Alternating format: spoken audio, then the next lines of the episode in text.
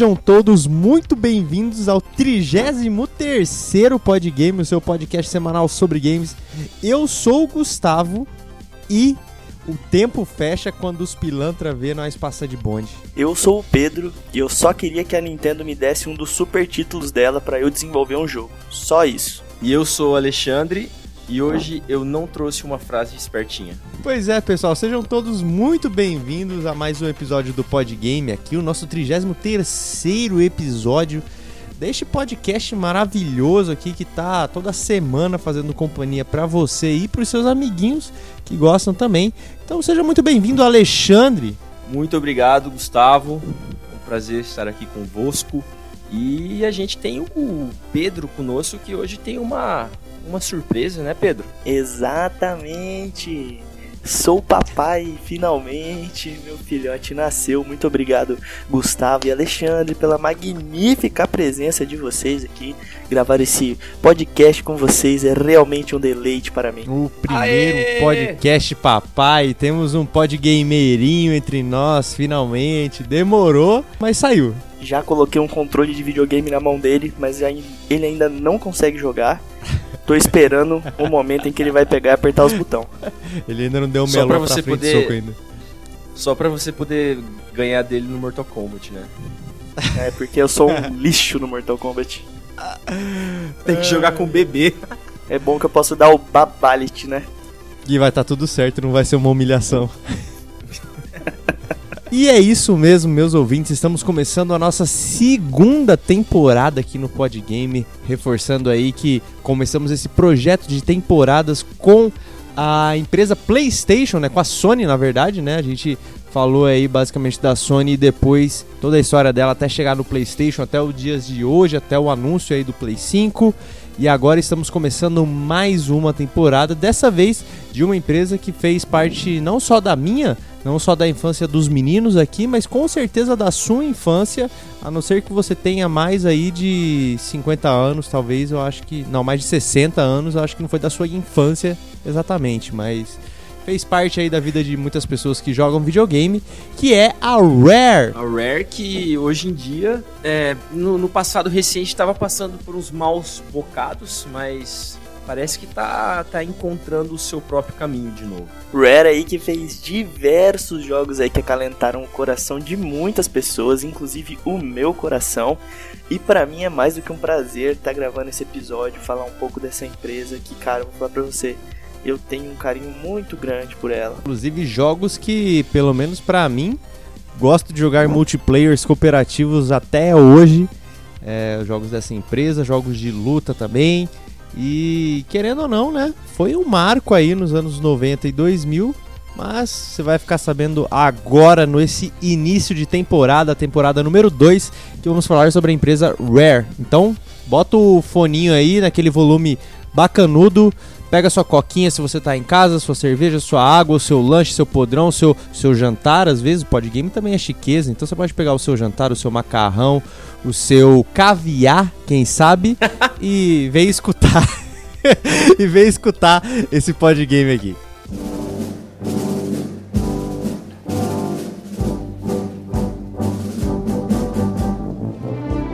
A maioria dos estúdios costuma se especializar em alguns tipos de jogos eles se limitam ao que sabem fazer. Encontrar um estúdio que faz diferente, uma empresa que vai de FPS para plataforma, de esportes para luta, aventura, corrida, beating ups e mais. Encontrar uma empresa como essa é realmente muito raro. Me desculpe, amigos, precisava fazer essa piada. A Rare Games é uma grande veterana do mundo dos videogames. Fundada em 1982 por dois irmãos, os britânicos Tim e Chris Stamper já tinham experiência em desenvolvimento de games e já tinham lançado vários jogos, mas como funcionários de outras empresas. Eles queriam trabalhar para si mesmos, produzir e ficar com os direitos da sua própria criação. Com a ajuda da família, os dois fundaram a Ashby Computers and Graphics. O primeiro trabalho que tiveram foi a conversão de arcades. As máquinas arcades eram muito populares nos anos 80 elas eram grandes, pesadas e caras, mas os jogos que vinham dentro ficavam velhos rápidos. Uma máquina, se comprada no lançamento, tinha vida útil de seis meses a um ano. Isso é claro no contexto lá de fora, né? Que aqui no Brasil Eu acho que envelhecia aí uns dois anos. KOF 2002, até hoje é uma máquina de arcade que faz sucesso aqui no Brasil. Depois disso, era comum o dono mandar o arcade para oficina.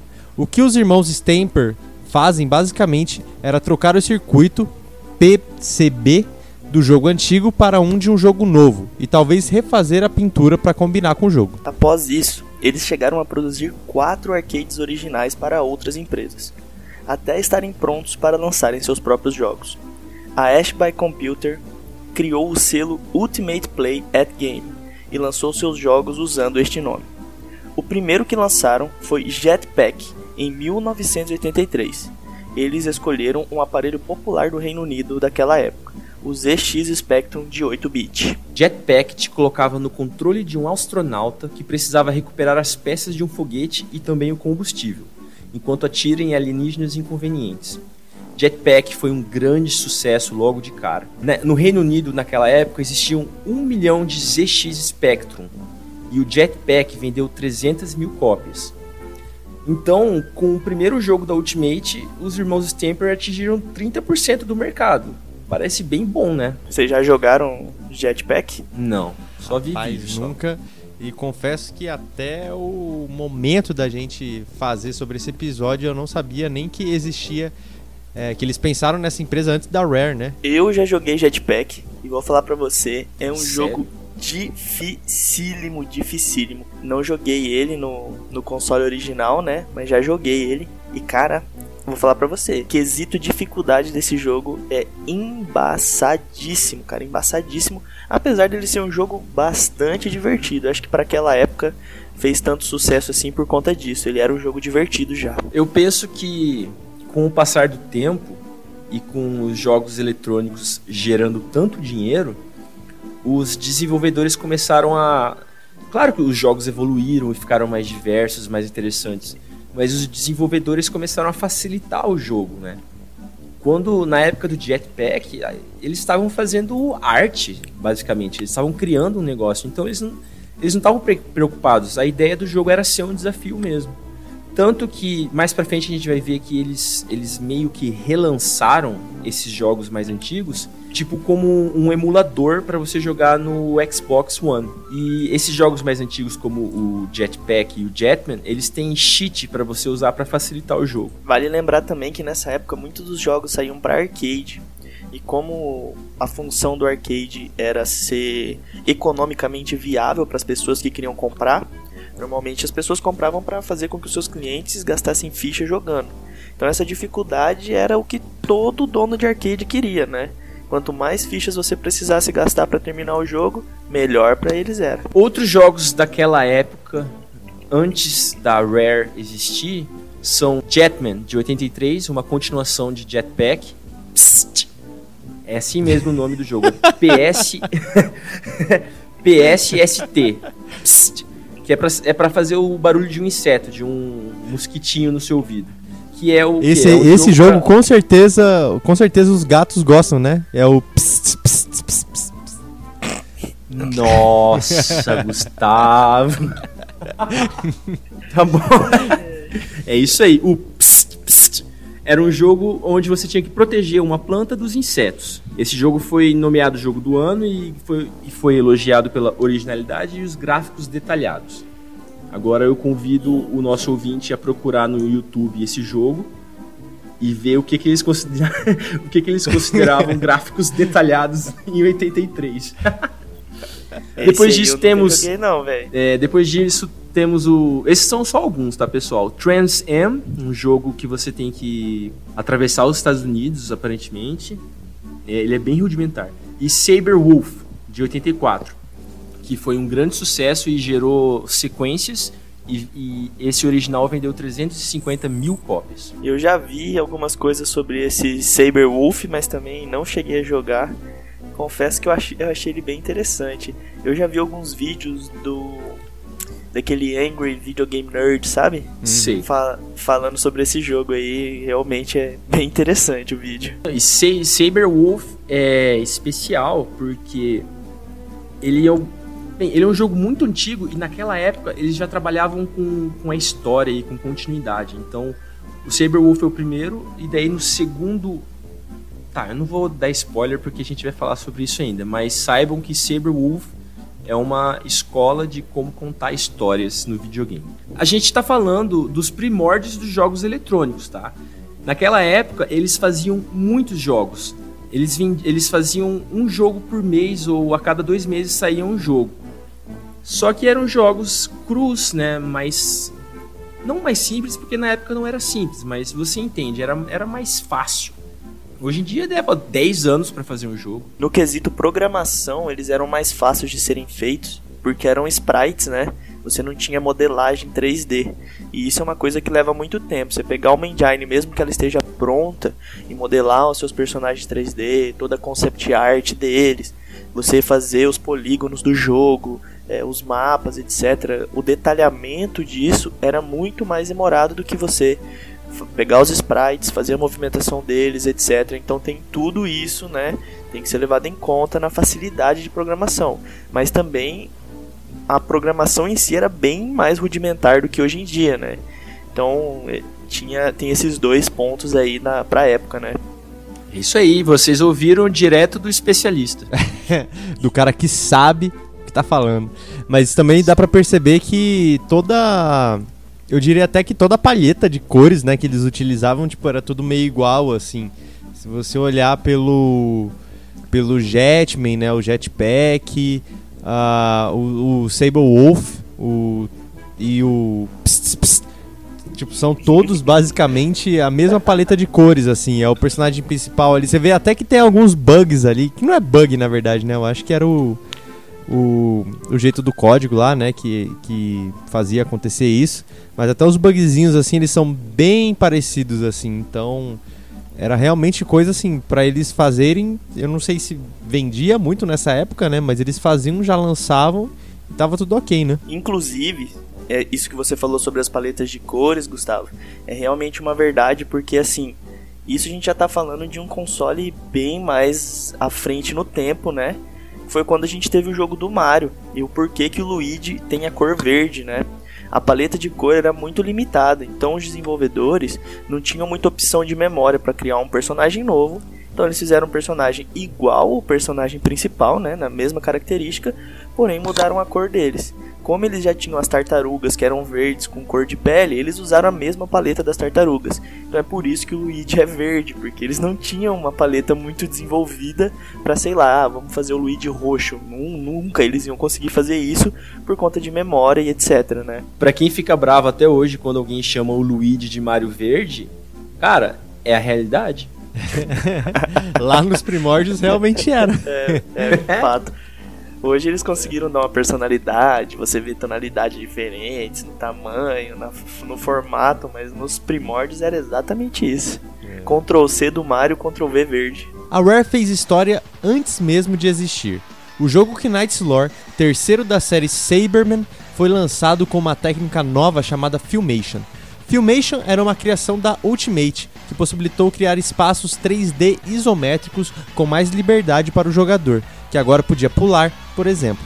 O estilo visual desse jogo se popularizou e virou comum na indústria. Essa foi a primeira vez que a Rare, que ainda nem era Rare, mudou o mundo dos jogos. Desde aquela época, os irmãos Stamper se mostraram pessoas mais reservadas. Nem eles, nem os funcionários da Ashby iam a eventos, palestras ou davam entrevistas. Isso acabou virando parte da cultura da empresa. Imagina então a surpresa do mercado quando em 1985 eles anunciaram a venda do selo Ultimate. A compradora foi outra desenvolvedora britânica, a US Gold. De uma só vez, os irmãos Stamper deixaram a Ultimate e os EX Spectre para trás. Eles foram muito inteligentes. A empresa deles valia muito dinheiro. Os EX não tinha acabado ainda, mas eles sabiam que ia acabar. E daí eles já venderam a empresa para conseguir dinheiro para poder desenvolver pro Nintendo. Foi foi muito inteligente da parte deles. É, se você se mantém no console velho, quando o console morre, você morre um pedaço de você junto, né? Então, realmente, essa visão de futuro deles, sem dúvida nenhuma, foi um dos motivos da sobrevida que eles tiveram, né? É, isso é uma estratégia de, de administração, né? Que tem que ser feita até hoje em dia. Tanto é que é, eu não consigo lembrar de cabeça aqui, mas a gente vê que, por exemplo, tem estúdios hoje em dia que, sei lá, às vezes na geração passada mesmo não, não engrenou nada, porque é, sabia muito bem o que fazia com as gerações anteriores ainda. E hoje em dia a gente vê que não, não, não tem a mesma, o mesmo, a mesma qualidade, assim, sabe? Tipo assim, é mais ou menos isso que o, que o Pedro falou. Tipo, morreu uma parte da empresa com, com o fim da geração, por exemplo. Então, assim, eles ficaram estagnados basicamente na qualidade da, daquela geração. E aí não conseguiram pôr pra frente o que foi meio ruim. Então acho que toda empresa de desenvolvimento realmente tem que pensar nisso, né? Assim, obviamente pessoal da, da Rare, que não era Rare ainda, é, pensaram isso antes mesmo de acontecer, né? Eles tomaram esse, esse passo à frente, venderam, garantiram uma graninha aí. É, não sabemos o que aconteceu com quem comprou, né? Se depois ficou no prejuízo ou se depois desistiu aí. Mas com certeza eles fizeram uma, uma boa sacada aí para sobreviver por um bom tempo. E, e, o que eles fizeram, né, nessa época foi alguma coisa muito impressionante, assim, obviamente. Você vai olhar o vídeo do Saberman, você vai ver que, obviamente, é um RGBzão ali que tem, né? Amarelo. RGB não, né? Porque se tem amarelo não é RGB mais. Mas tem as cores básicas ali, tipo, tem amarelo, verde, azul, vermelho, roxo. Tipo, o jogo são basicamente essas cores e preto, né? Mudando no cenário mas não tinha nada parecido com isso nessa época de desse 3D isométrico. Para quem não sabe o que, que é o 3D isométrico, é basicamente fica com o Diablo na cabeça, Path of Exile, é, esse, esse tipo de jogo assim é, é o 3D isométrico. Então agora você imagina isso lá nos anos 80, o que podia esperar. Então realmente era uma coisa muito avançada assim. Eu acho que Inclusive tem muitos poucos jogos de é, isométricos assim para as plataformas seguintes, né, de 16 bits. Até começou a popularizar mais ali nas de 32, né? Cara, mas eu vou e vou falar um negócio para você, velho. Esse jogo, ele é impossível, cara. Tá, impossível não é, mas é difícil demais, velho. Se você não tiver, se você não souber certinho onde estão os itens que você tem que buscar, tipo um detonadinho, cara, você vai perder dias para encontrar a quantidade de vezes que você morre. Esse jogo é insano. E assim, eles tiveram um pensamento à frente do tempo deles quando eles desenvolveram esse jogo. Porque eles fizeram com com que eles tinham ali um, uns spritezinho colorido eles conseguiram fazer um jogo com profundidade, cara. É insano isso. E a gente fala que os jogos eram mais simples e eles é, eram feitos, produzidos rapidamente, mas é, não é tão simples assim. Um, um jogo, eu não sei exatamente qual jogo, mas é um jogo da série Saber Wolf. Esse é um tipo de jogo que ele tem a flip screen, que é o jogo está acontecendo numa tela, quando você passa para uma outra sala, é uma, é uma nova tela que, que é carregada no, no seu videogame. E um desses jogos do Saberwolf tinha 600 flip screens diferentes que, é, que você tinha que. Que você não precisava ir em todas, mas se você quisesse completar, você tinha que conhecer todas elas. E uma coisa que eu não entendo, eu, como as pessoas jogavam esses jogos, porque eu ia me perder completamente. não tinha mapa, não tinha uma luzinha me mostrando para onde ir, sabe? Eu sou um jogador moderno, cara. Eu ia me perder muito fácil. Você tinha que ir anotando no caderno ali, tipo assim, ó, o mapa amarelo tá aqui, você vai fazendo mapinha no seu caderno enquanto você vai andando, sabe? Uma, uma coisa aí, é, eu sou jogador moderno, isso quer dizer jogador Nutella, beleza? É, cara, tem alguns jogos que você tem que ter paciência para brincar mesmo, porque não dá não, velho. Esse é um deles. Esse aí você tem que estar tá com a cabeça fria e falar, vou me dar a oportunidade de conhecer Knight's Lore, porque é enjoadinho o jogo, filho. Um ano antes da venda da Ultimate, Tim e Chris tiveram contato com o Nintendo Famicom. Ali eles viram o futuro. Ambos sabiam que os EX eram um beco sem saída. O Famicom era capaz de jogos e gráficos mais complexos e a Nintendo tinha a intenção de expandir para o mundo todo. Rapidamente, eles criaram uma equipe dentro da ASP e começaram a engenharia reversa do console. E foram além, descriptografando o código dos jogos. E a Nintendo costumava dizer que o Famicom era impossível de hackear, né? Quando fecharam a venda da Ultimate, os irmãos Stamper já tinham capacidade de desenvolver para o console da Nintendo. Essa equipe especial tinha um nome: Rare. Com algumas amostras de software já desenvolvidas, Chris e Tim viajaram para Kyoto. Lá, eles apresentaram o que tinham para o Nintendo. Os japoneses ficaram muito impressionados. A partir daquele dia, os irmãos Stamper tiveram acesso a uma verba sem limites para desenvolver jogos para o NES, o famoso Nintendinho ou Famicom no Japão e NES quando veio para o Ocidente, ou seja, Estados Unidos, porque aqui pra gente é o Nintendinho do coração, né? E aqui vai alguma das razões para Nintendo ter liberado esse dinheiro virtualmente infinito para a Rare. 1. Um, eles tomaram a iniciativa, voaram meio mundo por uma reunião. Isso aí você tem que dar muito valor. 2. Eles eram desenvolvedores experientes que tinham começado uma empresa, lançado uma dezena de jogos que venderam muito bem e essa empresa se tornou uma das mais valiosas da Inglaterra. Então você vê aí que os caras tinham um, eles estavam galgando um degrau atrás do outro já. 3. Eles hackearam o console que não podia ser hackeado e desenvolveram demos de alta qualidade. Imagina você estar tá lançando o console e chega uma empresa, é quase um presente para você acontecer algo desse tipo. E quarto, eles queriam trabalhar exclusivamente com a Nintendo. E se tem uma palavra que a Nintendo gosta é exclusividade. Realmente foi foi eu me coloco no lugar dos executivos da Nintendo, né? Tô lá de boa em Kyoto, no Japão, trabalhando, fazendo meus Mario da vida. E de repente aparece dois forasteiros, digamos, dois é, britânicos e dois eles, não japoneses. É, dois não, dois não japoneses, de quem eles nunca tinham ouvido falar. Provavelmente eles, eles conheciam os jogos, mas as pessoas em si eles nunca tinham ouvido falar, provavelmente. E esses caras fizeram a engenharia reversa do seu console, dos seus jogos, e conseguiram fazer um, uma demo que surpreendeu. É, se a Nintendo não tivesse é, fechado com eles, provavelmente a Nintendo não ia nem existir, porque o que, que é a Nintendo sem os jogos da Rare no, no SNES e no 64, não é mesmo? Verdade, eles deram um upgrade muito grande assim no catálogo de jogos. Eu acho que, inclusive, a maioria dos jogos favoritos da galera do Super Nintendo é, são jogos da Rare, né? Os jogos mais lembrados assim. E, e o, os dois tinham talento, né, cara? E olha que era basicamente só os dois que trabalhavam, né? Tipo assim, eles faziam tudo ali na mão e aí de repente a Nintendo dá carta branca e fala: Amigos, por tudo isso que vocês estão passando para estar tá aqui, liberdade total pra vocês aí, ó. Mas não se esqueçam que é só pra gente. Ah, o sorrisão foi de uma orelha para outra, né? Eu queria ser o executivo da Nintendo sentado na minha mesa tomando um café quando eu vi os dois. Porque café esse cara não, deve. Um, um chazinho, eles são um japoneses. É, beleza, um chazinho. e esse cara deve ter recebido uma congratulação do chefe tão grande, chegar na mesa do mais alto executivo e falar: Olha o que eu achei aqui. Pior que, que eles foram até ele, né? Ele não achou nada, mas beleza.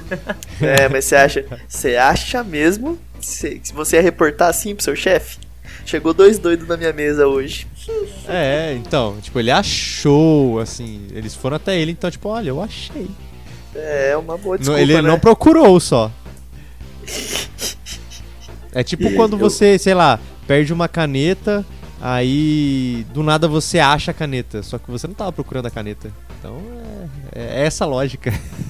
Boa analogia. Quando, quando você menos espera. É, exatamente. Quando voltaram para casa, os irmãos Stamper e o amigo Joe Hochberg, Hochberg, não sei, fundaram a Rare. Hochberg se tornaria o presidente da Rare nos Estados Unidos. Sem perder tempo, eles se colocaram a desenvolver novos jogos. O primeiro que lançaram para o Nintendinho foi Slalom, um jogo de esqui. Os próximos anos seriam de muito trabalho na desenvolvedora e a Rare chegou a lançar 60 títulos para o Nintendinho e Game Boy. Foi nessa época que vimos pela primeira vez o game Battletoads, um jogo do estilo beat'em up que rivalizava com o mais famoso Tartarugas Ninja. Criativamente, a Rare tinha perdido algo. A quantidade de jogos que eles lançaram foi absurda, a fama de serem quase perfeccionistas com seus jogos estava ficando para trás. Em contrapartida, seus jogos estavam sendo vendidos no mundo inteiro e o nome Rare cresceu. É, como a gente comentou, era uma época de produção é, desenfreada. Era jogo atrás de jogo. Eles, eles tinham múltiplas equipes trabalhando em jogos diferentes ao mesmo tempo e lançando, lançando. E, e é aquilo, né? Eles lançaram tantos jogos que, obviamente, eles tiveram alguns sucessos e, obviamente, tiveram alguns jogos que ficaram esquecidos aí na história porque não eram tão bons assim. Mas o trabalho que eles fizeram foi, foi muito importante para os próximos anos que viriam. Ah, com certeza. E acho que justo, né? Tipo, esse negócio de qualidade ter ficado para trás. Agora você pensa, cara, 60 jogos para Nintendo em Game Boy. Bota aí mesmo que for 30 para cada, que empresa hoje em dia faz 30 jogos assim, para um console? A empresa, no caso do tamanho da Rare, por exemplo, né? Não vou falar, tipo, ah, a EA que lança FIFA todo ano. Não, não é isso que eu tô querendo dizer, mas eu tô falando, tipo, empresas que, que são pequenas, né? São adquiridas por, por estúdios grandes, mas ainda são empresas pequenas. É... Quantos jogos que elas lançam, assim, no decorrer da vida é, da geração? Tudo bem que eles ainda pegaram, tipo assim... Já tinha acontecido já o início do Nintendo Game Boy, então eles pegaram mais ou menos ali, é, sei lá, dois terços ali da vida dessa, dessa geração. Então ele lançar 60 jogos para para é, somando, né, 60 jogos para os dois, é muita coisa. E ainda bem que desses 60, alguns ainda se destacaram, como foi o caso do Battletoads, né? Battletoads tentou surfar na fama do, de Tartarugas Ninja, conseguiu, na época Battletoads foi um estouro. E esse jogo do Slalom também rendeu vários outros jogos, né, nessa mesma pegada aí. Que é um jogo divertidinho também, um bom jogo de entrada para você para você ver o que os caras estavam dispostos a fazer, né? E o interessante, né, que o Battletoads é acabou sendo um rival das, das Tartarugas Ninja, né? O que faz muito sentido, afinal são sapos, né? Sapos contra tartarugas. Mas o, o, interessante é que os jogos da Tartaruga Ninja também saíam só pro Nintendinho, né? Eu acho que na época talvez tinha para arcade também, né? A portabilidade e tal. Mas eles fizeram bastante sucesso tanto no Nintendinho quanto depois no Super Nintendo, né? Os beat'em ups das Tartarugas Ninjas eram tipo uma das coisas mais divertidas que tinham nos consoles daquela época.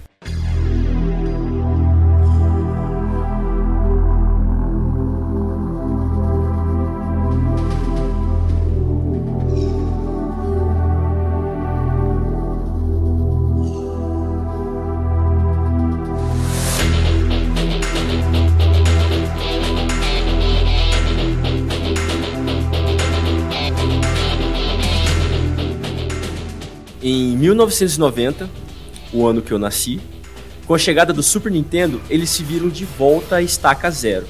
Embora já tivessem dominado o Nintendinho, o Super Nintendo era desconhecido para eles.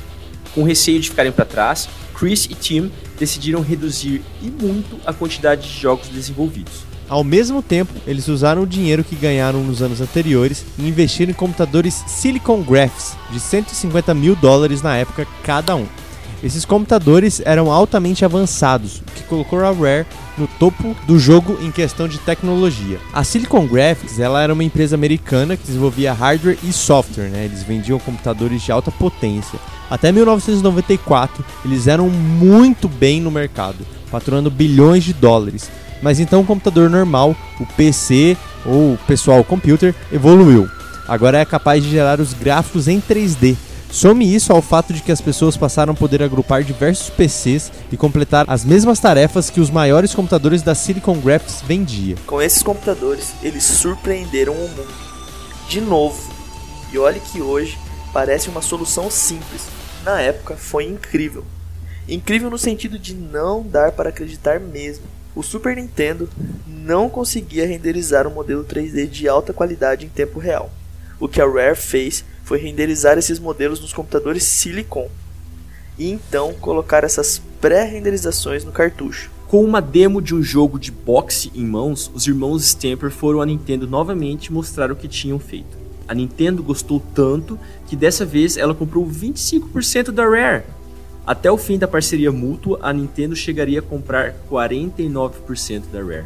Depois desse investimento, o nome da empresa mudou de Rare para Rareware. Mas é, né, cara? Foi basicamente o que eles, o que eles fizeram aí foi colocar o nome da Rare aí nas nossas cabeças, mesmo com esse trava-língua aí. E, e a gente, bom, a gente vai comentar aqui o, o resultado desses frutos. Mas é muito interessante isso mesmo que, que eles falaram, né? Primeiro, a importância de se investir na empresa, né? Eles investiram aí com computadores de, de ponta, né? De tecnologia de ponta para eles poderem trabalharem para eles poderem trabalhar nos jogos que eles queriam fazer, né? Afinal, agora eles estavam prezando novamente na qualidade, né? Fazendo o perfeccionismo deles. E eles queriam fazer alguma coisa diferente, né? O, o Super Nintendo não conseguia 3D, os caras vão lá, estudam, vê o que, que dá para fazer. Conseguiram fazer um 3D isométrico, basicamente, lá ó, antes, num aparelho muito inferior ao Super Nintendo. E aí eles falaram, pegaram no peito e falaram, não, a gente vai conseguir fazer aqui uma coisa diferente no Super Nintendo e toca pra nós que, que nós vai mandar bola na rede isso aqui. E bola na rede foi, viu? Porque a época da Rareware a época do Super Nintendo e o 64, na minha opinião, foi a época de ouro dessa empresa, onde saíram os maiores trabalhos que eles já fizeram. E eles ensinaram que não adianta, cara, se você quer trabalhar com tecnologia, você tem que ter aparelho de ponta, porque senão, cara, você vai ficar para trás. Se você não conseguir vencer dos seus concorrentes ou fazer coisas que são impressionantes, não tem como, você não impacta igual a Rare impactou. Quando você joga os jogos ao Rare, você percebe a qualidade que eles colocam nas coisas deles. Óbvio, eles teve uma época que eles estavam fazendo desenvolvimento em massa, até você ter uma identidade, isso é comum. Porém, é evidente que eles marcaram uma várias gerações, na verdade, né? Não é nem só uma geração. É verdade, pelo menos umas duas gerações aí eles marcaram, né? Mas até hoje em dia, bom, eu pelo menos ainda até hoje em dia jogo assim jogos que ela ela fez, às vezes bate aquela saudadinha, sabe? Tipo, hum, quero jogar, vamos jogar um negócio em co-op aqui, vamos ver esse jogo aqui, aquele jogo ali, nananã.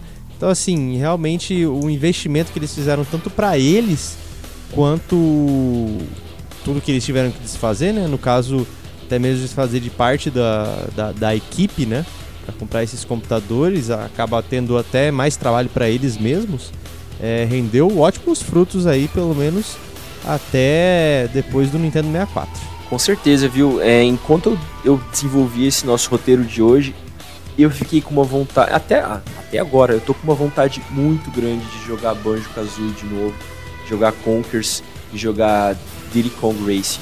Assim, por isso que eu até perguntei sobre o emulador para vocês outro dia. Então, para aproveitar também essa, essa sua vontade de jogar esses jogos, Alexandre, eu queria dizer que o jogo, inclusive, que me faz sempre querer jogar de novo são os jogos do Donkey Kong, né? Os Donkey Kong Country da vida. E agora que fazia parte da Nintendo, a Rare, Rare tinha acesso a todo o seu catálogo da japonesa, né? Ou seja, todos os jogos aí da Nintendo, a Rare tinha ali um. Podia pegar um negocinho e falar, não, eu quero fazer isso daí. Em 1994, Donkey Kong Country é lançado para o Super Nintendo.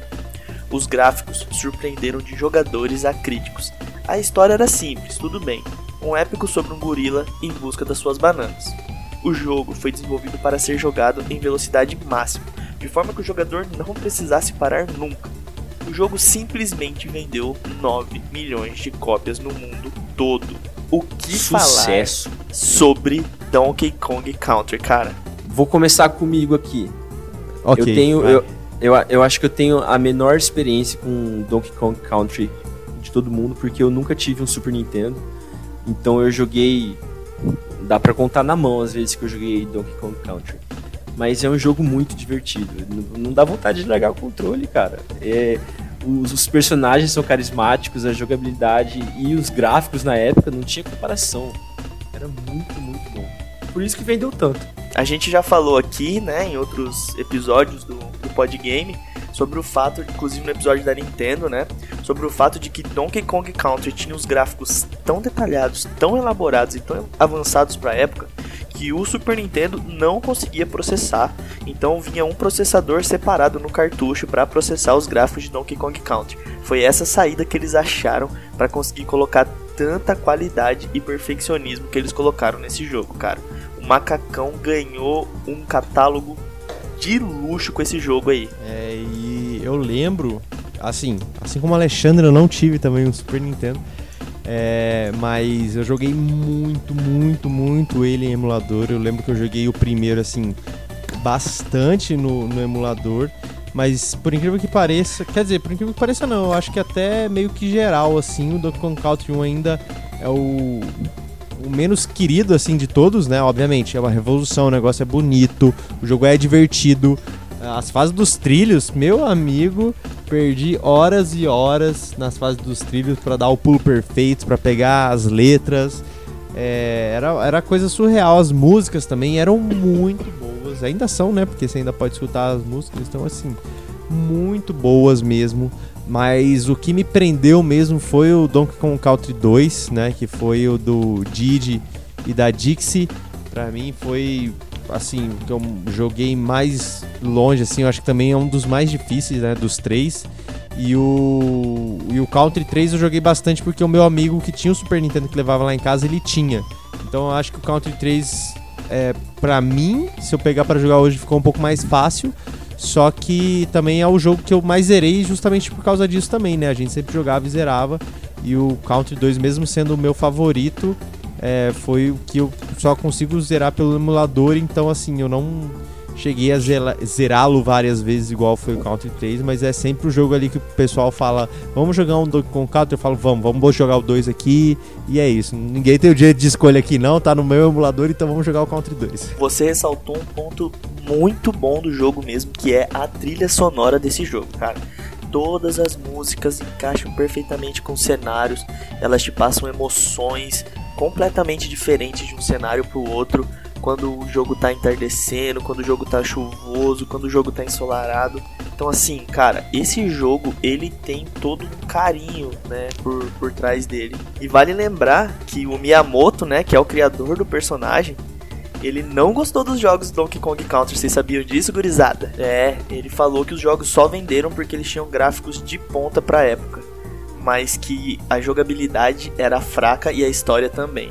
Então fica a crítica aí do criador do personagem, mas se você pega para jogar o joguinho, não dá para falar que o jogo é ruim, velho. É, isso aí parece uma dorzinha de cotovelo, né, pessoal? A gente vai vai comentar mais pra frente, mas o Miyamoto, ele gostava de se meter na vida da Rare, viu? Ele não, não só aceitava, ele queria mandar às vezes. Olha, eu acho que assim, ele falar da jogabilidade ok, ele pode achar um pouco estranho, né? Porque também era um negócio mais novo. Obviamente tem umas, umas, perda, umas perdas de frames ali, porque o jogo era muito pesado pro console, né?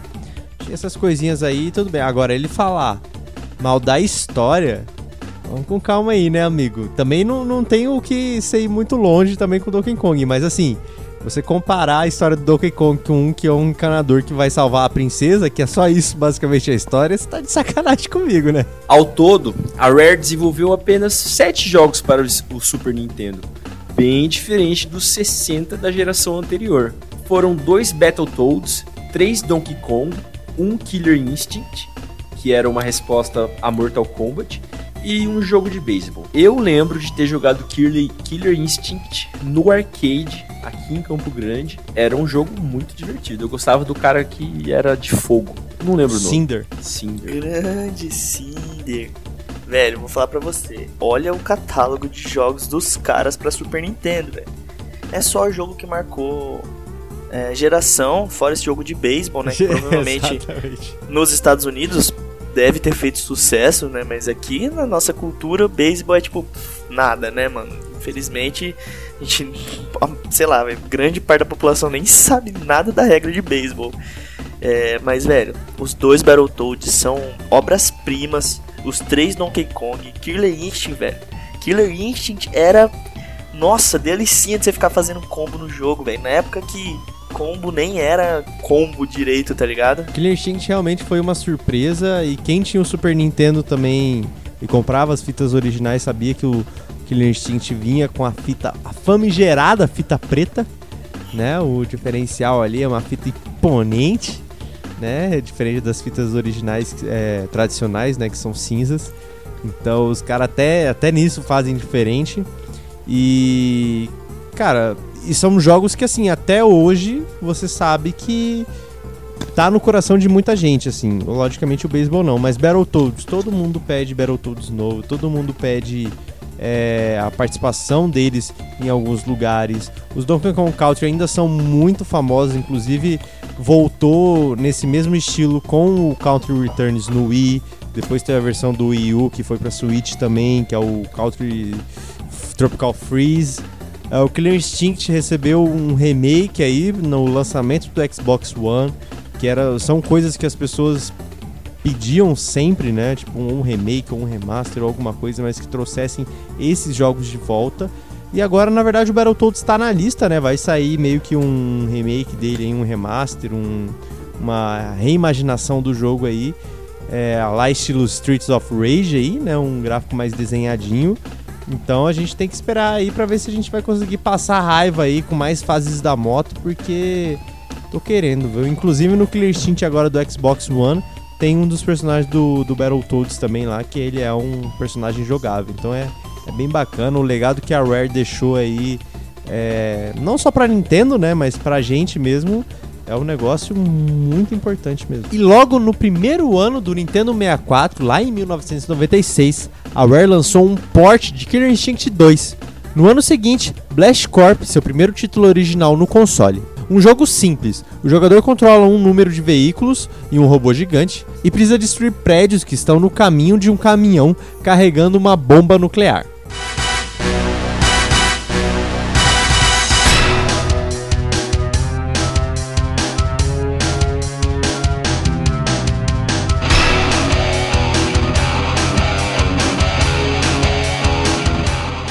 Mas foi em 98 que a Rare mudaria o mundo dos jogos eletrônicos de novo. A Nintendo tinha adquirido os direitos para fazer um jogo de 007, mas nenhum estúdio quis fazer. A própria equipe sabia da possibilidade, mas nenhum desenvolvedor experiente iria colocar as mãos nele. Todos os desenvolvedores da Rare já estavam trabalhando em outros projetos, projetos que eles sabiam que teriam sucesso. Já naquela época, jogos derivados de filmes tinham uma fama, assim como hoje eram vistos como jogos de péssima qualidade que apenas existiam para tentar espremer mais alguns dólares das franquias já estabelecidas. Eram franquias como Predador, Três Ninjas em Apuros, muito antigo, Star Wars, De Volta para o Futuro, Pesadelo na, na Rua Elm e vários outros. Mas o que isso significava? Que não existiam grandes expectativas para um possível jogo de 007 Ninguém esperava um bom jogo, eles não tinham prazo ou pressão por resultados. Aqui entra Martin Hollis. Ele foi o primeiro funcionário da Rare formado em engenharia da computação. Quando Martin descobriu que 007 estava disponível para quem quisesse, ele se dirigiu aos irmãos Stamper. Hollis disse: Isso parece legal, eu gostaria de fazer esse jogo. E eles disseram: Ok. E isso é sério. Tem até mesmo um áudio aqui dele falando isso em um evento aqui no Brasil. Então, realmente foi essa conversa basicamente. A experiência de Hollis com videogames era bem pequena. Ele tinha ajudado a adaptar Killer Instinct para o arcade. E só. Depois de conversar com a chefia, ele virou o lead designer e começou a montar sua equipe.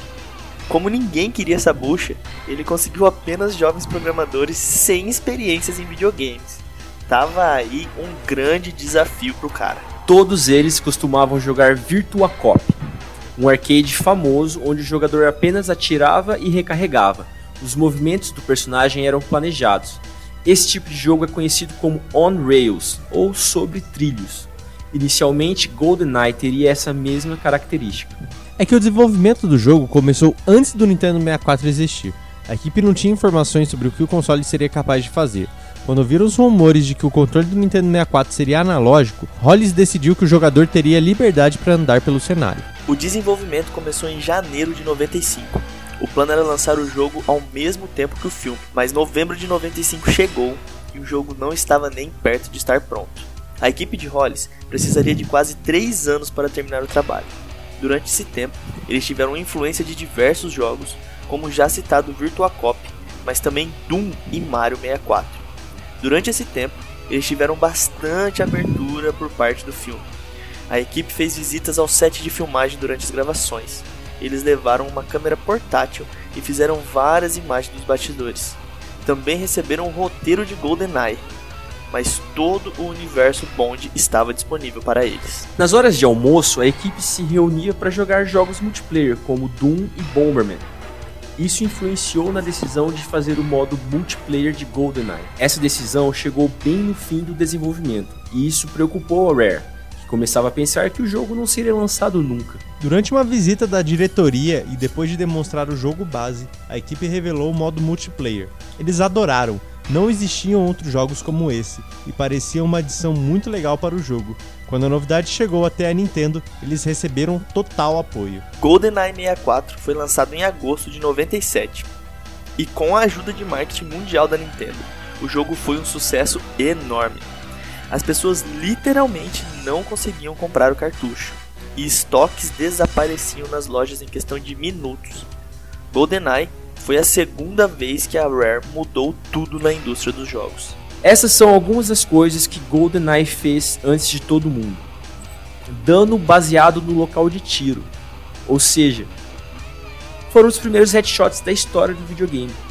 Antes disso, você atirava no pé, atirava na cabeça, atirava no peito, o dano era o mesmo. Outra, reação dos inimigos baseado no local de tiro. Então, se você desse um headshot, era morte. Se você atirasse na mão, o personagem derrubava a arma. E se você atirasse na virilha ou na barriga, ele se dobrava em dor. Tinha uma animação do personagem dobrando, sentindo a dor. Isso é, era um negócio que não existia antes.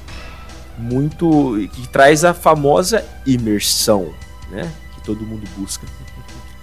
Também obrigava o jogador a recarregar a arma que era algo que só existia nos jogos on-rail, porque afinal de contas não tinha quase nada para fazer, já que o personagem andava sozinho. Mas agora no GoldenEye foi a primeira vez que a gente teve que recarregar a arma, e a gente sabe que isso se mantém até hoje, né? Menos no Doom 2016, que eu sei que você não recarrega, e nesse mais recente, o Eternal, eu não tenho certeza. E, por último, é um jogo que tinha elementos stealth. Então, se você usasse a arma silenciada, é, as pessoas, os, os, inimigos não iam perceber. Se você trocasse tiros, dependendo da quantidade de tiro que você tocasse, tiro que você, bem, atirasse, mais personagens iam vir lutar contra você. E tinha até mesmo um sistema de alarme, que enquanto o alarme ficasse tocando, os inimigos continuavam vindo e você tinha que desligar o alarme. O jogo chegaria a vender 8 milhões de cópias, sendo o terceiro mais vendido do 64. A Rare era uma das maiores do mundo. Cara, GoldenEye é um jogaço, um dos clássicos mais clássicos do 64. Um jogo divertidíssimo, interessante, intenso. Um jogo que é difícil, você precisa se esforçar. Ele tem ali desafios claros para você cumprir e o multiplayer dele, graças a Deus, eles resolveram colocar. Porque eu passei muito tempo jogando multiplayer de GoldenEye. É, e, e, multiplayer desses jogos de tiro assim era mais comum só no computador, né? Eu acho que ainda não tinha Quake ainda nessa nessa época para PC, né? Mas o Doom, por exemplo, já tinha já tinha uma treta lá para você poder jogar em multiplayer é, no computador, né? Pela rede e tudo mais. Obviamente era uma coisa mais trabalhosa, né? Porque a internet naquela época não era grandes coisas e tudo mais, mas enfim é, já, já tinha essa possibilidade. E aí vem o GoldenEye que roda tudo no mesmo console. O Nintendo 64 ainda tem a vantagem de ter quatro slots para controle, né? O que fica muito mais legal. E tá aí, cara. Os caras tiveram todo esse trabalho, inclusive é, tiveram essa audácia aí, né? Tipo assim, ó, o jogo tá aqui, mas a gente deu, fez um, um, um plus a mais aqui né? Que é esse multiplayer aqui, que se vocês não gostarem, tudo bem, mas eu acho que vocês vão gostar, viu? Gostaram, fez o sucesso, fez o sucesso que fez no caso, né? E tá aí, cara. O GoldenEye realmente é um marco não só para o Nintendo 64, mas também pro, pro gênero de primeira pessoa nos consoles, né, cara? Eu acho que nessa época não teve um jogo de um FPS, né? É, nessa época que fez tanto burburinho quanto o GoldenEye. Acho que o único jogo ali que a gente tem que poderia ter concorrido diretamente com ele era Medal of Honor, mas não chegou nem perto do, da popularidade que foi o GoldenEye no Nintendo 64. É, Gustavão, só, só fazer um, uma correção aqui.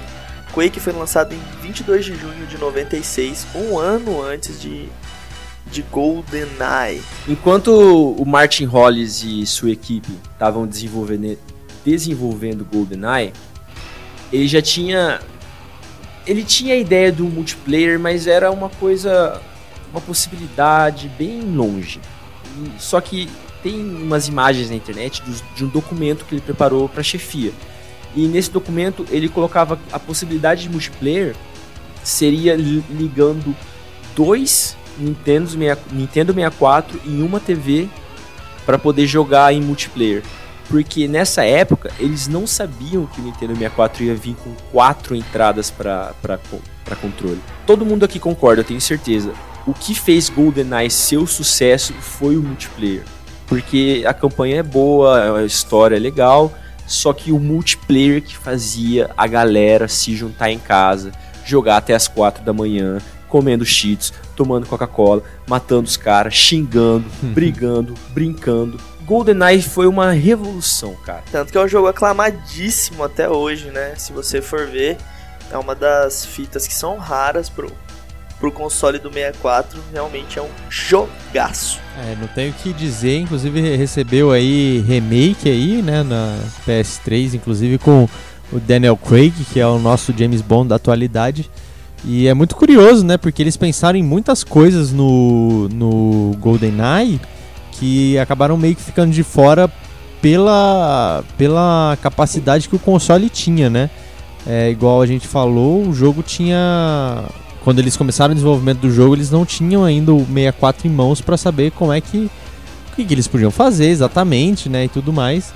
E, e, aí eles começaram a fazer muitas coisas, inclusive justamente pelo multiplayer ter ficado por último ali para fazer, é, muitas pessoas acabam revirando os códigos do jogo e veem que tem muitos mapas, muitos outros mapas que poderiam estar disponíveis no multiplayer, é, outras armas que poderiam estar também disponíveis, só que é, pelo poder do console, eles tiveram que, tipo, deletar isso. Então, assim, se, se, as pessoas mexerem nos arquivos dos jogos, ainda encontram essas fases. Só que, obviamente, injogáveis, né? Porque elas não foram programadas direito, às vezes sem textura, sem nada também. Mas já, já teve alguns, alguns vídeos mostrando que algumas dessas fases que são praticamente prontas era problema do desempenho mesmo, que no caso era, tipo assim é, os jogos rodavam a 30 frames por segundo, né, 30 FPS, e às vezes quando fosse jogar nesse mapa específico ele caía para 15, para 10, alguma coisa assim, entendeu? Então eles ainda tiveram que cortar muita coisa, tem muito boato também, né? Tinha um homem colorido lá, ou tinha outros James Bonds também que iriam participar, só que por problema de, de imagem, né? Essas coisas eles não puderam colocar. Se não me engano, o primeiro James Bond eu acho que eles não colocaram, do Sean Connery se eu não me engano. E tinha alguns outros lá também. Eu não lembro se tinha uma skin dourada lá. Tinha, enfim, tinha um monte de coisa no jogo que infelizmente ficou para fora. E três meses depois, a Rareware lança Diddy Kong Racing, aí o queridinho do nosso Alexandre. Yes. Sendo o grande lançamento das festas de 97, a Nintendo investiu muito na divulgação. O jogo vendeu 4,8 milhões de cópias, sendo o oitavo jogo mais vendido da plataforma. Diddy era um personagem da franquia Donkey Kong.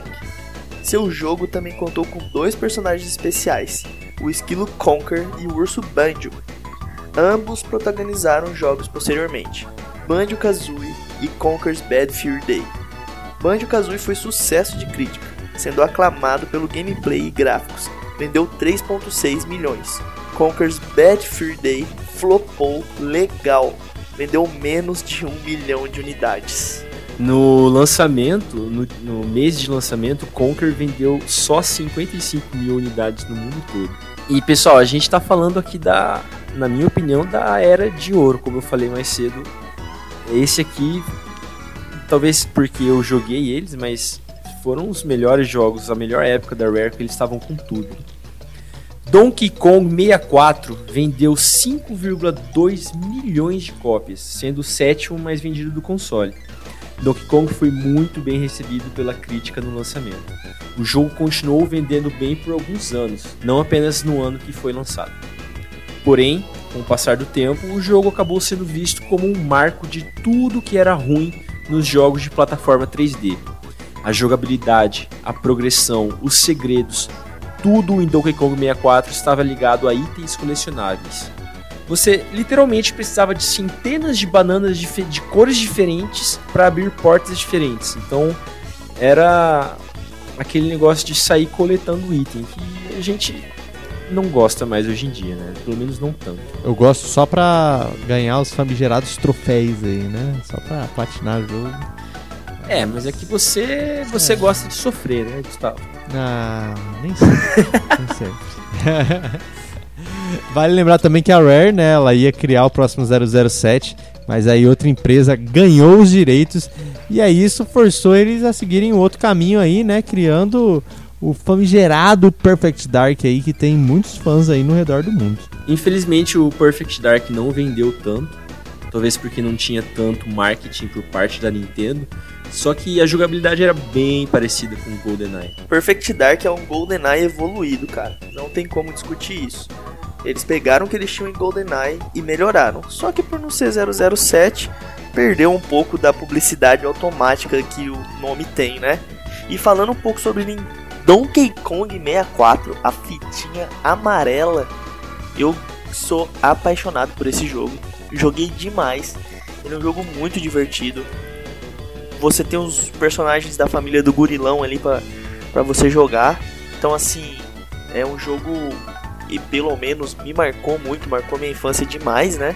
Você pegar aquela fita amarela para jogar, e dava um é outra coisa. Todas as fitas cinza a fita preta do Killer Instinct, a fita amarela do, do Donkey Kong. Pra mim é um jogo muito bom, tem esse problema aí de coletar as bananas coloridas, chato pra caramba, pra você comprar alguns itens que são chave no jogo. Acho que isso foi um erro da Rare, né? Porém, aumentava a, o tempo de gameplay que você precisava para concluir o jogo, né? O Donkey Kong 64 eu, eu acho que eu nunca joguei. Eu, eu já vi essa fita amarela, mas não sei, eu não conhecia. Eu, tá, eu conhecia por causa do Donkey Kong Country, mas não, não tinha nenhuma relação com Donkey Kong, nunca joguei. Mas é, eu sei que Donkey Kong foi, foi um sucesso muito, muito grande. As pessoas falam dele até hoje. É, eu joguei bem pouco também. É, o Donkey Kong 64 eu joguei bem pouco também, porque eu tava mais fissurado no Mario 64, né? Que eu seguia quase o mesmo molde aí do Donkey Kong, mas assim, até as, Bom, pelo menos para mim, né? Até se você botasse um do lado do outro ali, você via que era muito parecido ali, era igual, igual a gente falou, né? Tipo assim, um, um... com o passar do tempo começou a ver os, os problemas que esse tipo de jogo tem, né? Que é só coletável, que você tem que pegar um monte de coisa para abrir porta, para acessar tal fase e tudo mais. Então, Mario 64, assim, mesmo tendo no coração de muita gente, também é, é mais ou menos assim. Então, Igual Cara. eu sempre falo também, o Mario 64 pra mim também foi um pouco forçado a terminar, mas eu terminei, por isso eu acho também que eu não, não dei muita bola assim pro Donkey Kong 64. Mario 64 é uma obra-prima, velho, não tem nem com o que comparar esse jogo, velho. Aí, ó, viu? não, Mario 64 é um daqueles jogos imortais que a gente tava falando fora do podcast. Mas, pessoal, vamos, vamos falar um pouco de Diddy Kong Racing? Ai, cara, eu devo ter jogado, sei lá, umas 100, 150 horas. Eu joguei muito esse jogo. Por uma época era o único cartucho que eu tinha, que era meu, não era alugado nem nada. Mas a, a construção, a progressão, você vai liberando novas, novas corridas. É, os personagens, era tudo muito mágico e eu tenho ótimas lembranças de Diddy Kong Racing. Cara, eu meu Diddy Kong Racing era em japonês e isso não impediu nada que eu me divertisse muito com esse jogo de forma insana. Ele é um jogo incrível, cara, incrível. É, você poder correr de avião, cara, você poder correr de daqueles é, hoverboard, como é que é o nome? Aquela hovercraft. Hovercraft, isso, velho. Você poder isso. correr de avião, você poder correr de hovercraft. E eles, mano, como que os caras fizeram isso naquela época, velho? É genial. Os chefes são difíceis, é um jogo com desafios, o mapa é puta, tudo. Diddy Kong Racing é uma obra-prima. Era o Mario Kart 64 mais evoluído ainda, então era uma delicinha mesmo de jogar o Diddy Kong Racing. Não joguei tanto igual eu joguei Mario Kart, né? Por motivos de Porque todo mundo jogava Mario Kart, jogava, não tinha Nintendo 64 mesmo, e no emulador eu sempre baixava o Mario Kart, então é mais por isso, mas eu não tiro os méritos do Diddy Kong Race, que, que quando eu jogava eu sempre lembrava que era gostosinho de jogar. E, e como a gente falou no, no outro podcast, né, no outro episódio, na verdade com o Alexandre chegou a comentar, né, o Diddy Kong Race era à frente do seu tempo. E vamos lá, e, e Banjo? Banjo, depois de Diddy Kong Racing, foi o jogo que eu mais joguei. Foi o segundo. Eu, eu zerei várias vezes esse jogo. Cara, Banjo. Banjo era um Mario 64 com um mundo mais aberto, um pouco assim. Personagens carismáticos, você querer descobrir qual era o próximo poder da ave, te fazia ter uma curiosidade de querer ir pra próxima fase, descobrir o que, está acontecendo, é, terminar a história. A história do jogo é boa, todo você se envolve com com tudo. Cada poder novo que você descobre te habilita milhões de possibilidades no jogo. Jogaço também, cara. É, o Banjo Kazooie ele, ele, ele era um jogo muito divertido. Ainda é até hoje, né? Você pegar para jogar hoje um Banjo Kazooie, você ainda se. O, inclusive, isso é uma coisa muito interessante dos jogos da Rare, né? Eu costumo dizer que os jogos dela envelheceram muito bem, assim. São jogos que você pode jogar até hoje é e verdade. sem dificuldades, assim. A curva de aprendizado é muito rápida é, você consegue aprender rapidinho, assim, você pega a vontade de jogar e eles não enjoam. Tanto é que a gente já falou diversas vezes que às vezes a gente pega esses jogos é, para jogar, né? Eu acho que o GoldenEye tal, talvez ainda seja o jogo ali que a gente fala, tipo, ah, envelheceu mal. Mas aí a gente tem que entender também qual que era a, a dificuldade que tinha naquela época, né? O Nintendo 64 nem com dois analógicos tinha para poder mirar. Então o que eles fizeram foi uma coisa assim bem bem positiva, né, para mirar, para tirar essas coisas. E, então, acho que seria o único jogo aí que a gente poderia falar, ah, é, o GoldenEye hoje em dia não dá para jogar, mas é porque também a gente está muito acostumado do jeito de jogar FPS mais recentemente, né? Mas todos esses outros jogos envelheceram muito, muito, muito bem.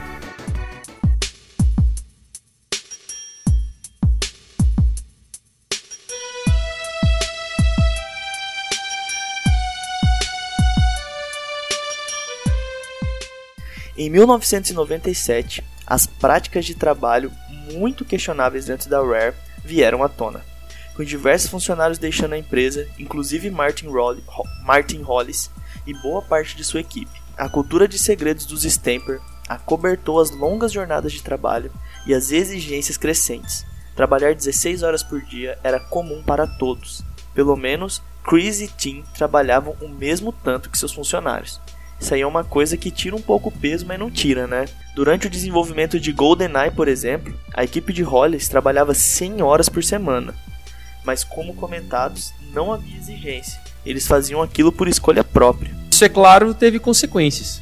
Jogos do fim da geração como Jet Force Gemini e Perfect Dark, de 99 e 2000 respectivamente, não tiveram o sucesso dos outros jogos. E o último jogo da Rare para o Nintendo 64, Conquer, mostra o tamanho do problema. Tirando, tirando uns jogos para o Game Boy Advance, o próximo jogo principal da Rare seria o último com a Nintendo sendo parte da empresa. O bem recebido Star Fox Adventures, lançado em 2002 para GameCube. Ele foi comparado, ele foi largamente comparado com Legend of Zelda na época. E nessa época o desenvolvimento de jogos estava ficando cada vez mais caro, mas a Nintendo não se mostrava interessada em dar mais dinheiro nem em comprar os outros 51% da Rare. E tem mais: o Conker's Bad Fury Day era um jogo excelente. O seu desenvolvimento culminava em anos de experiência do desenvolvimento em plataforma 3D da Rare. Eles tinham resolvido o problema de coletáveis do Donkey Kong 64, tinham adicionado um humor que o destaca até dos jogos que são produzidos hoje em dia. Mas a Nintendo não quis nada daquilo. Eles ignoraram o jogo, não colocaram na lista e nem promoveram uma coisa bem diferente do GoldenEye, que recebeu completo apoio de marketing. Parece que com o jogo do 007, a Nintendo queria se mostrar mais madura, mas com Conker, aquilo foi maduro demais. Conker tinha realmente esse problema. Ele não tem nada a ver com a Nintendo. Tipo, quando eu digo nada, eu quero dizer nada mesmo. O humor é pesado, as sátiras são fortes, você tem é, alcoolismo, urina, fezes, você tem diversas coisas no jogo que você olha e fala, mano, esse esquilo fofinho tem tudo a ver com a Nintendo. Mas o que esse esquilo faz não tem nada a ver, mano. É uma coisa extrapola até hoje, eu acho. Se esse jogo fosse lançado, receberia críticas por conta desses comportamentos colocados dentro da gameplay. Ah, eu discordo. Eu acho que tem lugar para um jogo assim hoje em dia. Eu, eu gostaria Não, de é- um, um novo Conkers. Porque, eu não sei, eu, eu É, sou ele- suspeito, mas eu gosto bastante do jogo. Eu É, ele adoro o jogo também. lançado, só que com certeza não para as plataformas da Nintendo. Ele não seria um exclusivo. Com certeza não. Eu sou apaixonado por esse jogo, eu joguei ele demais, joguei o modo multiplayer dele muito. Ele é um jogo. Você que jogou eu um multiplayer carinho com outras pessoas? com outras pessoas. Nossa, que privilegiado, cara. Sim. Mas vou falar pra você, cara. É, ele não tem nada a ver com a Nintendo, cara. Ele é um jogo que assusta você saber que ele é um jogo da plataforma da Nintendo. Você fala, não é possível que a Nintendo lançou isso aqui. Não faz sentido. Não, e pra aqueles aquelas pessoas que gostam de teoria da conspiração, se você prestar atenção quando você inicia o jogo no Nintendo 64, a animação é do Conker passando uma, uma motosserra no meio da logo do Nintendo, né? E esse foi o último jogo e eles já não estavam muito felizes um com o outro naquela época. Isso fica bem evidente mesmo, né? Eu até não sei como que a Nintendo permitiu isso, sabe? De, ah, pode, pode serrar o nosso logo no meio, não tem problema não. Deve ter sido uma coisa tipo a, a- o multiplayer do GoldenEye, ué. Foi ali nos 45 do segundo tempo, só que esse aí, obviamente, eles não mostraram, né? Falou, não, isso aqui não precisa. Deixar deixa, assim. deixa abaixo, deixa abaixo. no começo dos anos 2000, Chris e Tim começaram a procurar compradores. Activision e Microsoft estavam no páreo, e a escolha da Rare parecia ser a Activision, mas a Microsoft fez uma oferta tão escandalosa que não houve conversa. Como a Nintendo tinha 49% da Rare, ela tinha o direito contratual de comprar a Rare antes de outra empresa. Sabendo disso, logo após o lançamento de Star Fox Adventures em 2002, a Microsoft ofereceu 375 milhões de dólares pela, Rare, tirando imediatamente a Activision e a Nintendo da disputa. E vale lembrar que na época, aquela tinha sido a maior compra de um estúdio de games jamais feita. Cara, é insano isso, né? Imagina, tá. Eu acho, na verdade, que a Rare ela teria ficado um pouco mais nos holofotes se ela tivesse sido comprada pela Activision. Que eu acho que, assim, tem muito a ver, principalmente se você levar em consideração o Conker, né? Eu acho que o Conker tem muita cara, assim, de Activision. É, Imagina, você tá. A empresa ter os direitos ali de Crash e Conker. E sei lá, algum dia fazer um, um, um crossover de Crash com Conker ia ser uma coisa muito legal de se fazer. Eu queria ver o, o Conker num joguinho esti- estilo Rumble Arena, sabe? Tipo, qual que é o nome daquele jogo? Star, é, Brawl Stars. Sma- É, é, isso aí. É, Smash Bros, Brawlhalla. Isso, aquele que você bate no cara e manda ele pra fora da tela. Eh, parece que nem sou jogador falando desse jeito, hein? Tá de parabéns, hein? Bom, mas deu o que deu aí também, né? A gente tem aí a, a Rare, agora que é só o Rare de novo, eu acho, né? A gente vai isso mais pra frente. Que foi comprada pela Microsoft e aí rendeu algumas, alguns sonhos antigos aí, né? A gente já falou aqui no meio do episódio, mas trouxe aí alguns sonhos antigos aí dos, dos jogadores de volta à vida, né? É, o único problema da Rare ter sido comprada pela Microsoft é que a gente não vai ter Donkey Kong Country, a gente não vai ter ah, Diddy Kong Racing, esse tipo de jogo, velho, morreu. A não ser que a Nintendo resolva falar, vamos fazer um Diddy Kong Racing? E eu acho difícil, porque eles focam no Mario Kart. E o Mario Kart é uma franquia de sucesso. Tanto que os elementos de Diddy Kong Racing hoje foram inseridos levemente no Mario Kart, né? Os novos Mario Karts você consegue andar de. Como que é o nome, Alexandre? Hovercraft. É, Hovercraft. No Mario Kart hoje você tem o hovercraft em algumas fases, você tem as asas deltas pra você planar, etc. Óbvio que não é a mesma sensação de jogar com aviãozinho, pá. Mas, né, eles não vão querer tirar o foco de Mario Kart e lançar uma franquia concorrente. é. Pelo menos eles não demonstram essa vontade nem um pouco, né? É, bom, a gente não vai ter outro, outro Donkey Kong Country, né, nos moldes aí Rare, de qualidade. Mas a gente teve aí, né, o Counter Returns, o Tropical Freeze. Você falou do Diddy Kong Racing, é... eu tava pesquisando, né, quando, antes da gente fazer o episódio, que lançaram o Diddy Kong Racing Game pro Boy DS, Advance, né? né? Foi uma... É, pro Sim. DS, isso. Foi uma. Foi uma. é, na verdade, foi a mesma coisa que fizeram com o Mario 64 do DS, né? Tipo, eles pegaram exatamente o mesmo jogo, deram uma polidinha ali nos gráficos, né? Adicionaram Fizeram algumas coisas Um novas. portezinho, né? É, um E um portezinho outro- ali, um, um meio, meio remaster, assim, né? Vamos dizer assim. Mas, obviamente, com a qualidade um pouco melhor e lançaram ali. Mas realmente é, é muito difícil a gente ter outro Diddy Kong Racing, ainda mais que eu acho que Donkey Kong não tá mais tão em alta quanto era antigamente. Assim, obviamente é bem conhecido e tal, mas é, eu vejo até mesmo que o, o Donkey Kong Country Tropical Freeze lá, ele não vendeu tanto que eu achei que ele venderia, assim. Tudo bem que Eu, no começo foi, foi porque ele saiu pro Wii U, né? Mas pro, pro Switch eu nem pesquisei muito também pra ver como é que foi o desempenho de venda e tudo mais, mas é isso, né? eu, eu joguei ele no Switch e ele é bem fraco, assim, comparado aos outros jogos do Donkey Kong Country. Você não tem aquela emoção de estar jogando, não é imersivo. O jogo simplesmente parece que eles falaram: vamos fazer um jogo de plataforma com o Donkey Kong como protagonista pra gente manter a série viva. Tipo, é mais um jogo. Voltando ali no Diddy Kong Racing de DS, ah, por problemas de, de propriedade intelectual, os personagens Banjo e Conker foram foram é, Eles estão meio que banidos, né? Assim, É, ele- não, é, eles foram não podem ser usados, assim.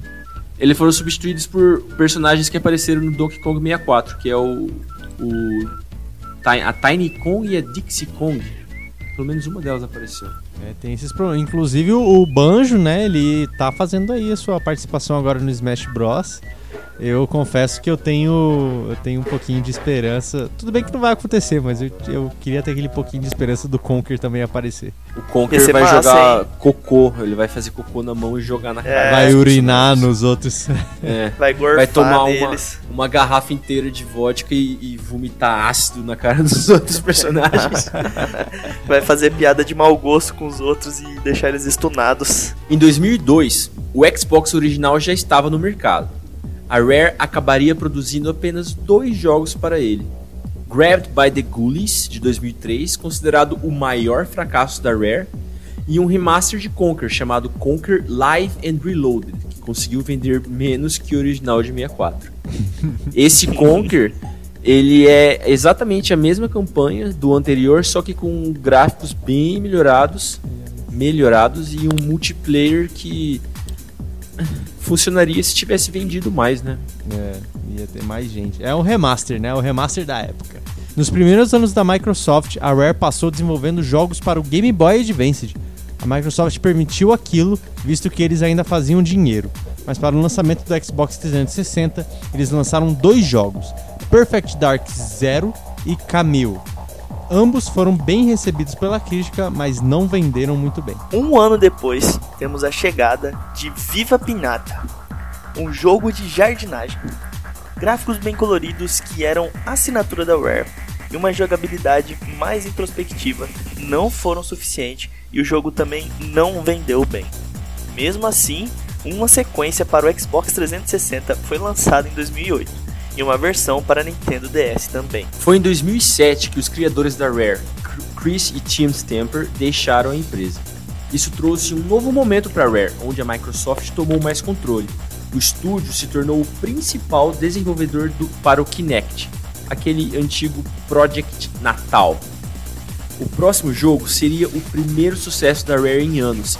Kinect Sport vendeu 3 milhões de unidades e foi o primeiro de três jogos que a Rare fez para o Kinect. Em 2015, no 30 ano da Rare, eles lançaram para o Xbox One o Rare Replay, que emulava 30 jogos históricos da empresa. Esse pack continha os jogos mais antigos da era da Ultimate, mas também alguns dos melhores jogos da Rare: Banjo-Kazooie, Banjo-Tooie, Conker, Killer Instinct e outros. Esse aí, eu tive esse jogo do X1 e eu vou falar pra você, triste, triste mesmo que eles não puderam colocar os Donkey Kong nessa lista. cara. Hum. E eu queria muito que tivesse saído Diddy Kong Racing nessa lista de jogos do Rare Replay, cara. Infelizmente a Nintendo não ia deixar, né? Você não vai lançar o meu gorilinha querido aí pro, pra Microsoft, né, Rare? Não, assim, o Donkey Kong a gente até entende o porquê não ter lançado, né? Agora, pô, um, um GoldenEye aí podia ter lançado, né? Não era propriedade da Nintendo, essas coisas. Então acho que podia ter, podia ter colocado aí um GoldenEye aí no meio. Eles podiam ter lançado Diddy Kong Racing com o nome Banjo Racing, pensa? Tira o Diddy Kong, põe o Banjo como personagem principal e vira Banjo Racing, pronto.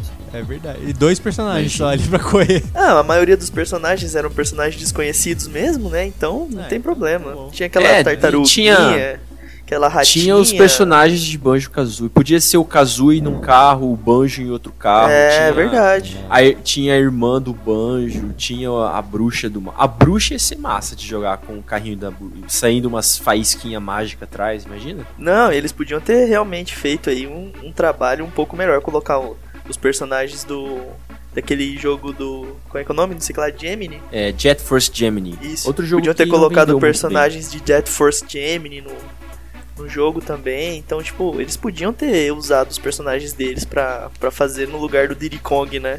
Eles podiam pensar isso agora, né? na- no Series X aí, pô, vamos lançar um jogo de kart aí da Rare, aí, ó. Ah lá, Rare Não, mas- lá. Sim, ah, é Não, boa. relaxa que eles estão eles estão ouvindo o podcast e vão, vão fazer. Ah, Então fica a dica aí, Rare. Fica a dica aí. Rare make Diddy Kong great again. Não, agora tem que ser o Banjo Racing, né? Mesmo molde do Diddy Kong Racing, mas no, no Banjo, agora que tá liberado. Eu acho que es- esse fracasso do Conkers no Xbox mostra que a sociedade não tá preparada pra Conkers, cara. Cara, eu, eu chuto que é outra coisa. O Que que você acha que é? Eu acho que é que o Xbox não tava popular ainda na época. Eu acho. Se esse Conquer tivesse saído no 360, eu acho que ele teria vendido mais. É, tem essa mesmo, Gustavão. O Xbox ele não não fez o sucesso pra proporcionar ao jogo uma boa venda também.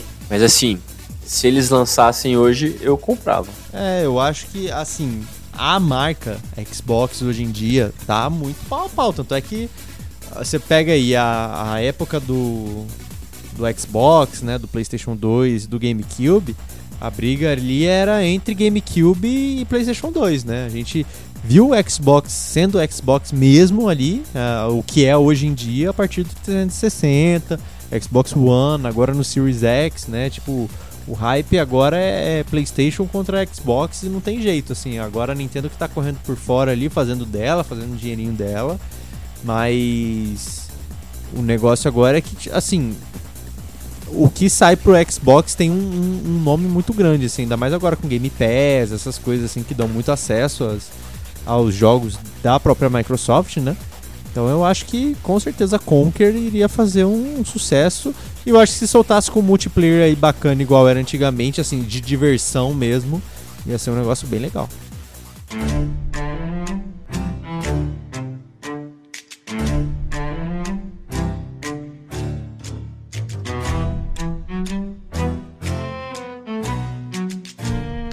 Para o Xbox One, a Rare lançou apenas três jogos até hoje: Kinect Rivals, o Rare Replay e o mais recente, Sea of Thieves. Sea of Thieves é um simulador de pirata multiplayer co-op, o mais novo jogo da Rare. Foi recebido com duras críticas, especialmente relacionadas à falta de conteúdo disponível no endgame. Desde então, recebeu diversas atualizações com mais conteúdos e atividades. Sea of Thieves não é o tipo de jogo que pega você pela mão.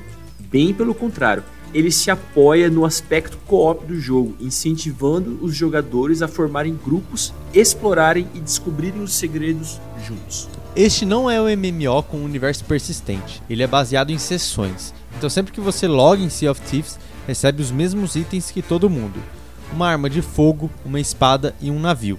Não existem níveis ou poderes, seu personagem não fica mais forte. A falta de sensação de progressão é um dos aspectos que afasta muitos jogadores de Sea of Thieves, mas também é o que atrai outras pessoas. O próximo jogo a ser lançado pela Rare será Everwild. Como sempre, um jogo com gráficos lindos e muito coloridos, e um estilo de arte inspirado em Breath of the Wild. E por que não dos estúdios Ghibli. Também existe um novo Battletoads em produção. Vale a pena ressaltar isso. A Rare do presente parece ter se encontrado dentro da Microsoft. A forma como eles continuaram adicionando conteúdo a Sea of Thieves dá o tom do que podemos esperar para os próximos anos. Eu acho que a Rare tá ela tá voltando não, não, não voltando porque não tem como andar para o passado, né? Mas ela tá atingindo uma nova era de, de excelência. Porque os, o jogo Sea of Thieves, ele tinha pouca coisa no começo, só que eles adicionaram muita coisa e o jogo tem sim uma base de fã e tem gente jogando direto. E se eu tivesse um, um, Xbox One, eu jogaria com certeza. Cara, eu acredito que a Rare foi responsável pela infância de muitas pessoas. São várias gerações marcadas por ela. Ah, ela teve os seus problemas, teve os seus acertos. Isso não tira o peso que ela tem na evolução dos videogames como um todo. São jogos que revolucionaram, que trouxeram conceitos utilizados até hoje. Temos GoldenEye como exemplo.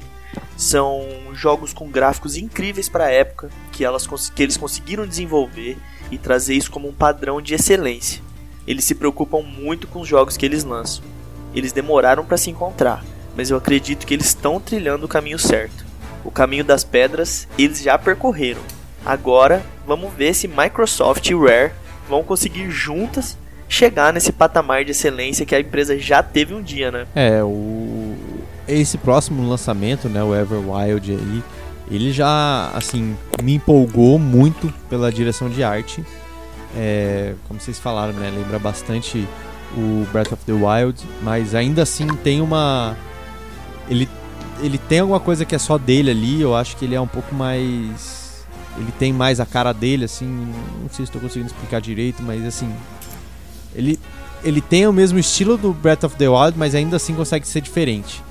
E isso me deixou muito animado. Uh, o tipo de ambientação também é uma coisa muito interessante. Eu achei bem bonito, eu achei tudo muito bonito. É, o meu medo é porque a gente sempre bota hype, né? Assim, por ser a, a Rare, ela sempre bota é, a qualidade e inovação, né? Inclusive o Sea of Thieves é uma inovação, infelizmente não deu certo também, até mesmo porque eles não têm a experiência com esses jogos. É, não vou dizer de serviço porque você tem que pagar pelo Sea of Thieves, né? Mas eles não têm a experiência de gerar sempre o conteúdo para aquele jogo, né? Então o Sea of Thieves acabou tendo esse pequeno problema. E o Everwild vai ser um RPG basicamente fechadinho ali e eu espero muito mesmo que seja muito bom, que Everwild é, seja um sucesso da Rare, porque assim vai vai dar uma carta branca ainda maior para ela dentro da, da Microsoft. Quem sabe a gente possa ver finalmente um remake aí do Conkers de qualidade mesmo, Esse... que faça o mundo mundo ver o Conker e até mesmo do Banjo, quem sabe é, pegar também até mesmo esse sucesso que o Crash fez, né? O pessoal veio e falar, tipo, ó, dá pra fazer o Conker, dá pra fazer o Banjo-Kazooie. Então vamos, vamos, vamos trabalhar aí. A Rare tem, tem as cartas aí para fazer tudo dar certo, né? Só depende dela mesmo. Esse Everwild ele é uma ótima promessa. para mim ele só tem um probleminha que é não ter o link no jogo. Então, só esse comentário aí que eu tenho pra dar. vai, sem, sem ser vai sair, vai sair pra PC, vai ter mod, fica tranquilo.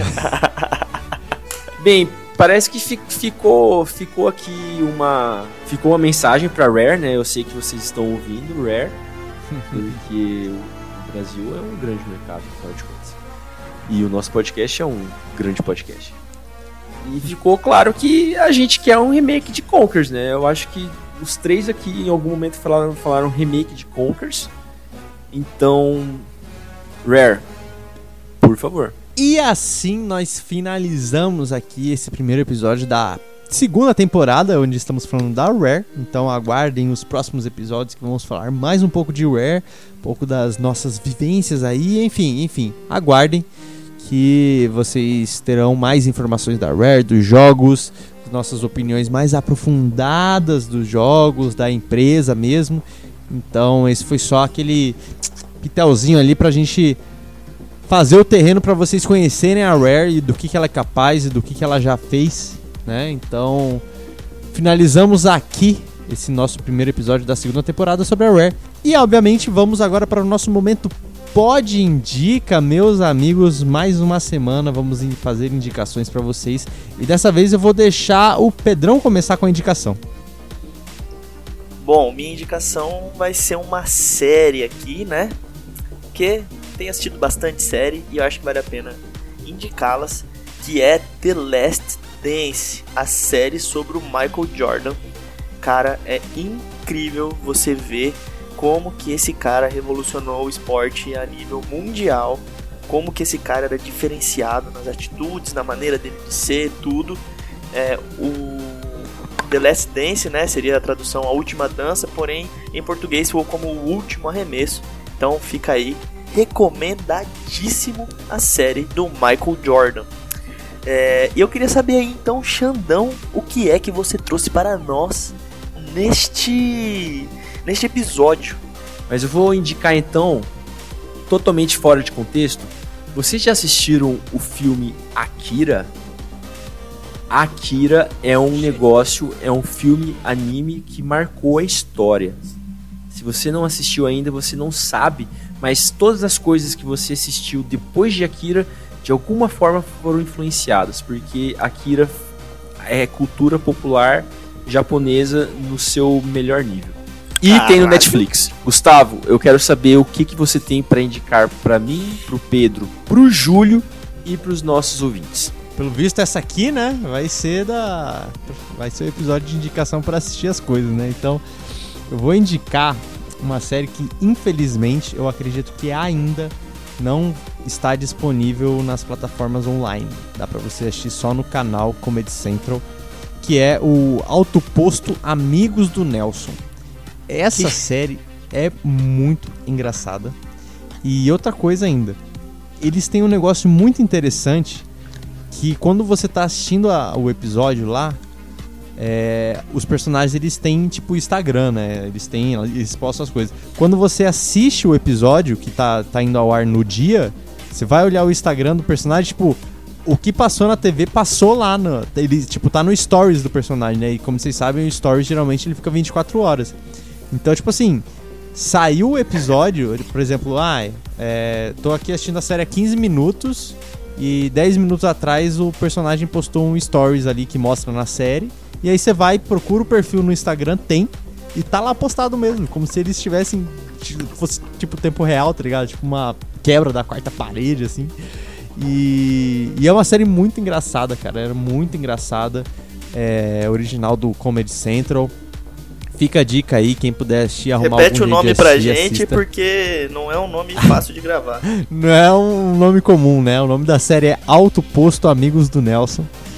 Esse é o nome da série, é muito boa, inclusive. E, e, eu disse que eu acho que ainda não tem nenhuma plataforma, porque eu acredito que quando terminar a temporada no Comedy Central, eu acho que ela vai estar disponível na Amazon Prime.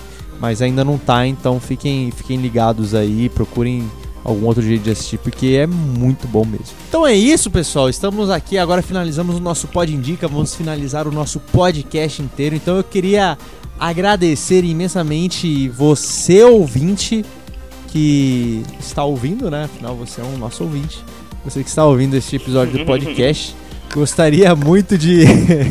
gostaria muito de pedir que você acessasse as nossas redes sociais é, para deixar ali o seu comentário, para falar ali com a gente de algum jeito, alguma coisa da Rare que você goste, ou alguma coisa dos episódios passados, para você entrar em contato com a gente por quais redes, Pedrão?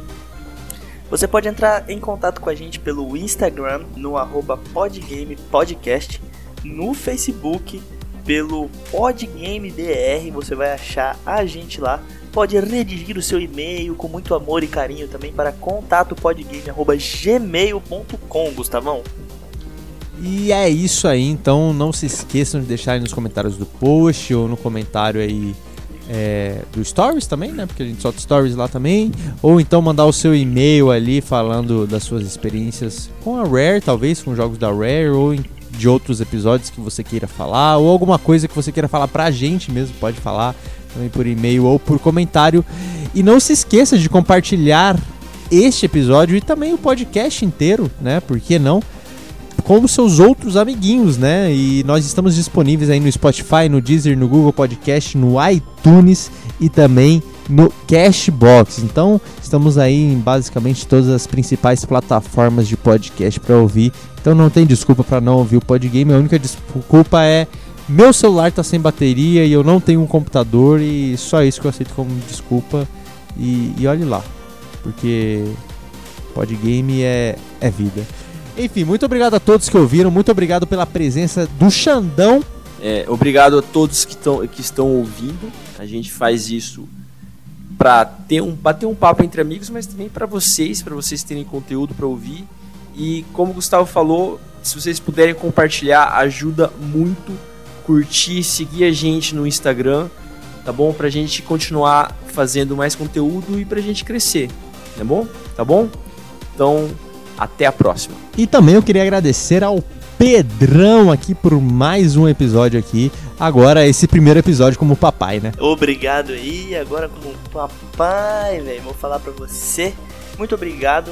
É um prazer sempre estar aqui com vocês, meus queridos. Adoro gravar esse episódio, principalmente com vocês, nossos queridos ouvintes. Fica aí a minha gratidão e um abraço para todos vocês. Um abraço à distância por conta da pandemia. É isso aí, pessoal. Muito obrigado a todos que ouviram esse podcast até o final. E até o próximo episódio da semana que vem. Tchau, tchau. Falou! Tchau, tchau.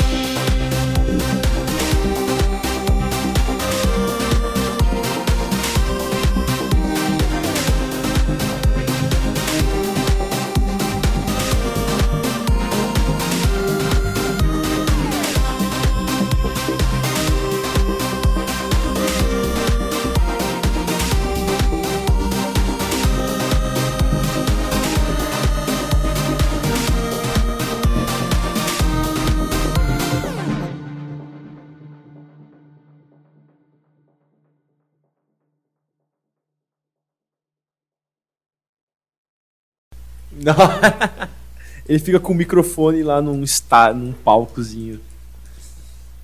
Não, palcozinho não. Tira essa parte, Gustavo. Ai, caralho, palcozinho. Coloca, coloca como frase perdida no final do podcast, tá É, ligado? esse vai pro final, hein? Essa, não. essa pérola vai pro final.